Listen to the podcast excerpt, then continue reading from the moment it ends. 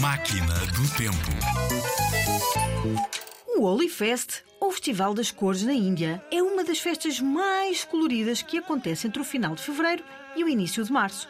Há várias teorias para explicar a origem desta festa hindu. Hindu é uma das principais religiões que se pratica na Índia.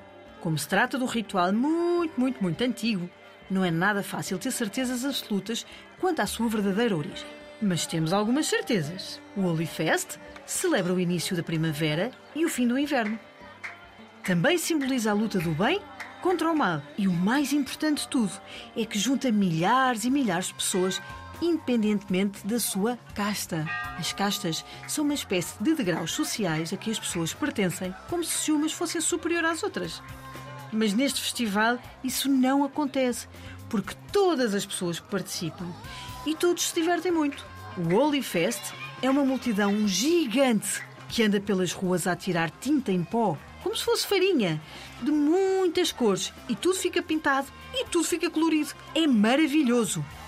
Uma autêntica e única festa de cores.